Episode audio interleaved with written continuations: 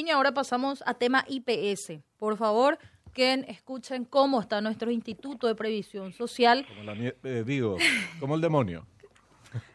Siendo elegantes. Siendo elegantes. Siendo elegantes y considerados. Está en línea un exfuncionario del Instituto de Previsión Social y estamos hablando nada más y nada menos que el señor Pedro Halley, quien se desempeñaba como gerente de prestaciones económicas del IPS. ¿Cómo está, don Pedro? Buen día. Buen día, señora Angélica, Benjamín, el equipo, a las órdenes. Eh, buen día, Pedro. Estaba leyendo que eh, van a presentar una denuncia penal contra Bataglia, no sé si contra los miembros eh, del Consejo, vos nos explicarás. Está concluyendo eh, la gestión, por llamarla de alguna manera, de, un, consejo que la verdad que le sometió al IPS a, verdaderas penurias eh, y con consecuencias muy duras en términos financieros y eso después se traduce en, en, problemas a la hora de la prestación de los servicios que debe que son parte de la obligación las obligaciones del IPS pero empecemos por este tema de las de las eh, denuncias o la acción penal que están preparando Pedro. Bueno, eh, mira, este, tengo entendido que las denuncias penales ante el Ministerio Público que van a presentar provienen de organizaciones de asegurados y de jubilados.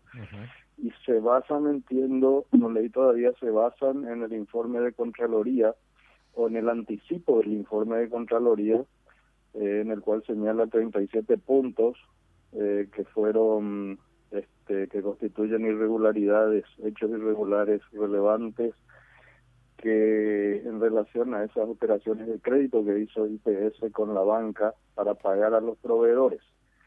Eh, entiendo que se trata de ese tema y eh, lo único que tengo que decir es, bueno, lo veníamos anticipando, el famoso yo te avisé, hace dos años ya lo venimos diciendo y venimos advirtiendo que por un lado, le pedimos a Contraloría ya a principios de este año que se auditen algunas cuestiones puntuales en IPS, no para poner al descubierto todo este tema solamente, sino para parar el de sangre, porque el informe de Contraloría, que habla de, un endeudamiento salvaje, como siempre lo dijimos, comprende un periodo hasta diciembre del 2022 las deudas contraídas entre enero y hoy no están en ese informe. Esa es la segunda parte. Y que va a incrementar mucho más el volumen financiero de, estas irregularidades. Eh, hasta diciembre nomás la deuda contraída era de un billón de guaraníes. Y tengo entendido que la principal irregularidad es aquello que nosotros anunciamos 20 veces. La garantía final es siempre el fondo de jubilaciones. Y así y así está demostrado porque los inmuebles que aparentemente se ofrecieron en garantía para tomar esos créditos este, pertenecen al fondo de jubilaciones, no son del seguro de salud, que no tiene fondo, no tiene plata, no tiene reservas, son del fondo de jubilación. Y bueno, y nos vamos desayunando con sorpresa todos los días, creo que esto va a seguir. El viernes vence el periodo de respuesta que tiene, el periodo de tiempo que tiene IPS para contestar esos 37 descargos. Y a partir de allí eh, yo creo que la Contraloría luego va a remitir a la Fiscalía toda esta, todas estas denuncias. Ahora, ¿por qué la Fiscalía, perdón, por qué la Contraloría no, no divulga esto? Es, de máximo interés de, de todos los asegurados, no solamente de ellos, de nosotros los asegurados, sino eh, es de interés público, es un tema muy pero muy importante. Y hay que acceder a esa información medio, no sé, haciendo cierto tráfico de influencias. Eh, no, no, se tiene acceso, tendría que ser público esto. Mira, hasta donde yo sé, eh, nosotros pedimos este informe, le solicitamos en febrero y en marzo ya la Contraloría nos dijo el doctor Camilo Benítez que sí sería público. Entiendo que está esperando la respuesta del IPS, porque corresponde ya a su descargo la gente de IPS, la gente de Bataglia, y después creo que se va a publicar, como todos los informes de Contraloría, está en la página web de Contraloría, creo que ahí se va a publicar. Eh, lo que está ocurriendo es que al, eh, al, enviarse a IPS el pedido de descargo, ya los propios funcionarios del IPS hartos de este señor y su equipo, eh, divulgaron a la prensa en off totalmente ese pedido de informe. Y ahí ya saltó el tema. Eh, yo creo que Contraloría va a, va a publicar dentro de un mes, dos meses, no sé cuándo, ¿verdad? Pero tiene que hacerlo, está obligado a eso. Sí, sí, sí. Lo que pasa es que ahora están eh, en gestión, está en gestión eso y, bueno, vos podés pedir informaciones, te pueden responder, pero podrían intervenir otros actores también eh, para ampliar y, y dar, eh, aportar elementos que de esa forma no se, no se aportarían. Digo, si se maneja así de manera eh, sigilosa como, como ocurre en el presente. Son 37 puntos, decís. Eh, bueno, conozcamos los 37 puntos y después en su momento conozcamos la respuesta del IPS y finalmente que decide la, la Contraloría sobre, en base a las observaciones que hizo y las respuestas del IPS. Yo creo que así debería ser. Claridad, mira, así estamos eh, operando. Pero bueno, eh, es algo que no depende obviamente de nosotros. Hay un punto que publica hoy ABC Color, que es eh, un medio que accedió a esa información, que tendría que ser abierta a todos. Se refiere a uno de los contratos de los préstamos obtenidos en el parte de ese billón de guaraníes que se prestó del sistema financiero que se tomó se contrataron préstamos y dice en uno en uno de los casos los intereses suman 15 mil millones. Son más intereses más capital 65 mil millones. Pero se firmaron pagarés por 80 mil millones de guaraníes. Por ejemplo es una de las perlas. Eh, es un tema interesante, ¿verdad? Que ¿Por qué esa, por qué esa diferencia entre eh, el monto contratado más los intereses y finalmente el pagaré que se suscribe al respecto? Y sí, estamos en el contexto de que son deudas contraídas hasta diciembre, hasta ese monto que señalaste como máximo. Eh, lo, este año supongo que también se tiene que ir escapando, que va a duplicar ese monto de deuda y ese monto de obligación. Ahora, ese ese pagaré firmado, para mí es una cuestión incomprensible, siempre lo dije, porque no, no podés, si vos mirás la resolución autorizante de estas operaciones, cuando dice garantía, eh, dice a sola firma. Es como que el banco, un banco le preste, preste 100 millones de dólares contra un pagaré firmado, eh, una deuda quirografaria, que se llegó una firma nomás. Eso no existe en el mundo financiero. Y ahí es donde me preocupa porque, y hago la pregunta, ¿cómo es que la superintendencia de bancos permitió esa operación o no observó esa operación bancaria? Eh, a nosotros cuando vamos a un banco a pedir un crédito nos, nos pasan por un rayo X para ver si somos tipo A, tipo B, tipo C como, como solicitantes pero y nos piden garantías de todo tipo cuando el monto es un poco elevado, pero aquí hablamos de millones, de un billón de guaraníes y la garantía es a sola firma. Yo siempre presumí que la verdadera garantía de estas operaciones bajo el eufemismo de sola firma son los CDA que están en los bancos.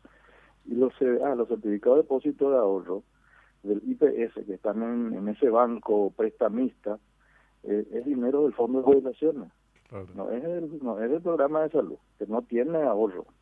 Eh, ahora resulta que las garantías aparentemente son también los inmuebles del IPS. Es decir, el valor total de los inmuebles del IPS está en los 281 millones de dólares, los 1.100 inmuebles. Manzanares, Isla de Francia, etcétera, etcétera. 281 millones. Eh, están garantizando una deuda muy superior también eh, si hablamos de unos 2 billones de guaraníes, que va a ser el monto final, superamos los ese monto de, de, inmuebles, de valor de inmuebles. Y ahí tenemos otro otro gran otra gran situación porque los inmuebles también pertenecen al fondo de jubilaciones. Eh, ¿Por qué es importante este tema de pertenecen al fondo de jubilaciones? Porque el que está endeudado realmente con la banca es el programa de salud. Es el programa de salud, el programa presupuestario de salud.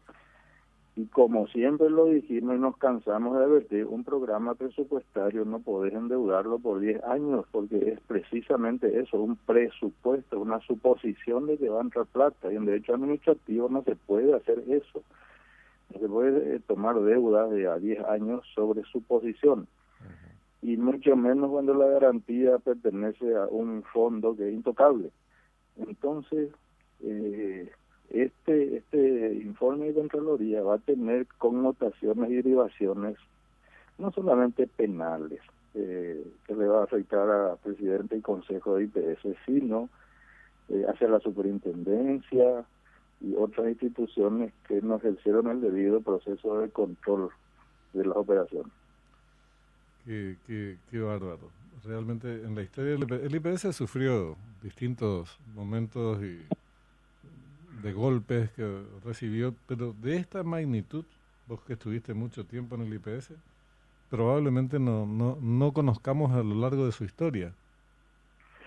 Y mira, solamente en, el, la década de los 90, cuando cayeron los bancos, se dio la corrida y la caída de los bancos, es que el IPS tuvo un golpe financiero tan fuerte, pero ahí el golpe fue sobre el fondo de jubilaciones.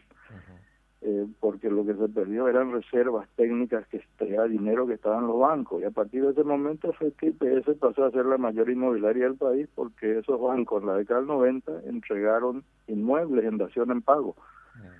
Y IPS pasó de tener 126 propiedades a tener las 1100 actuales. Muchos de ellos verdaderos clavos, que como Mariano Roque Alonso, el complejo habitacional Mariano Roque Alonso, eh, la urbanización esa de Cantegril que había, que había sido ahora ahora se están repartiendo los muchachos ahí adentro de IPS ah sí. Hay una repartija es lindo lindo lugar eh. sí, mm. eso se hizo público también. A vos te doy tres lotes te alquilo tres lotes cuatro lotes y al final eran todos eh, personas vinculadas a la administración actual. Eh, o sea se perdió el control se perdió el control.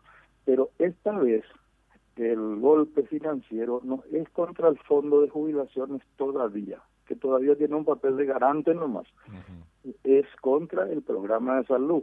Y ahí está lo malo porque eh, cuando hablamos de salud hablamos de no hay medicamentos, no hay suero, no hay algodón, no hay médico, no hay turno. Y a ese programa que tiene luego ya una gestión eh, deficiente en términos de respuesta, a ese programa de salud le están dando un golpe bajo otra vez. No va a aguantar, no va a aguantar y va a llegar el momento en que ese programa de salud va a decir no puedo más pagar esta deuda porque mi, mi, mis necesidades son tantas ahora en el 2023, 2024 y, por ocho años que no puedo más pagar esta deuda. ¿Y qué vamos a hacer? Y bueno, la ingeniería la deuda y seguramente los bancos querrán ejecutar la garantía. ¿Cuál garantía? El fondo de jubilación.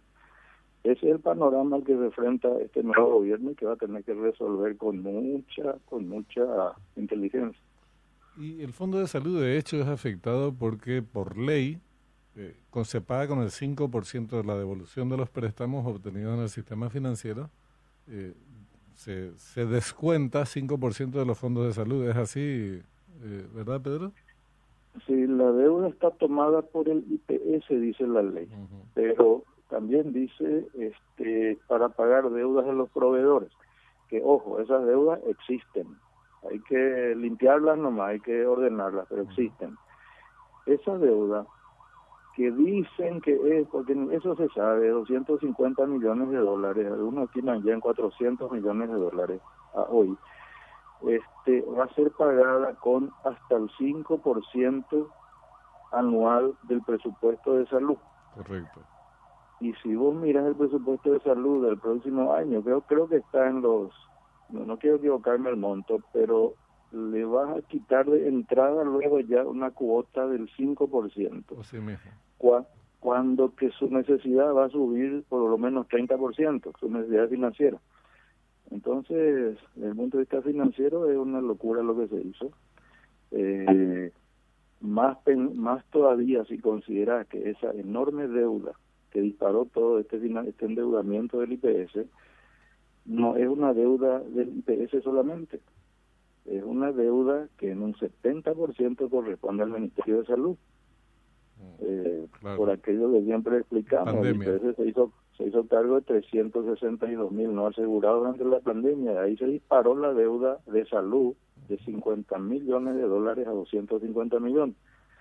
Y bueno, en la reingeniería que se viene va a tener que plantear que el compañero Ministerio de Salud se haga cargo de su parte y honre, le honre al IPS lo que el IPS ya pudo haberse endeudado hasta ahora, pero eso lleva una ingeniería financiera enorme que el gobierno de doctor Peña deberá resolver porque esa deuda existe y hay que pagarla, evidentemente. Bueno, vamos a ver cómo. ¿Tenemos idea al menos de cuánto asciende la deuda contratada por el IPS en el sistema financiero desde que se aprobó la ley el año pasado? No, no recuerdo si fue noviembre, diciembre, a esta parte y hasta diciembre, en noviembre salió la primera resolución. En diciembre tengo entendido que la, la deuda orillaba los un billón de guaraníes. Hay que dividir entre 7.300 y en cuántos dólares. 135, 140 millones de dólares. Algo así. Y recuerdo que la gerencia financiera del IPS anunció que en enero, febrero, marzo, abril se harían otras operaciones de este año. Entonces yo estimo que esa deuda está en los 2 billones de guaraníes, he dividido 7 mil, ponerle, mira, no me entra en mi calculadora tanto cero, pero estamos hablando de un monto que supera el valor de la garantía ofrecida. ¿Cuál es la garantía ofrecida? El valor de los inmuebles. Ya estaríamos cerca de, los de los 300 millones de dólares. Y aproximadamente. Qué bárbaro. Bueno, Pedro, te agradecemos como siempre tu amabilidad. Muchas gracias. Un gusto a la, orden. Pedro Halley, ex gerente de prestaciones económicas del Instituto de Previsión Social.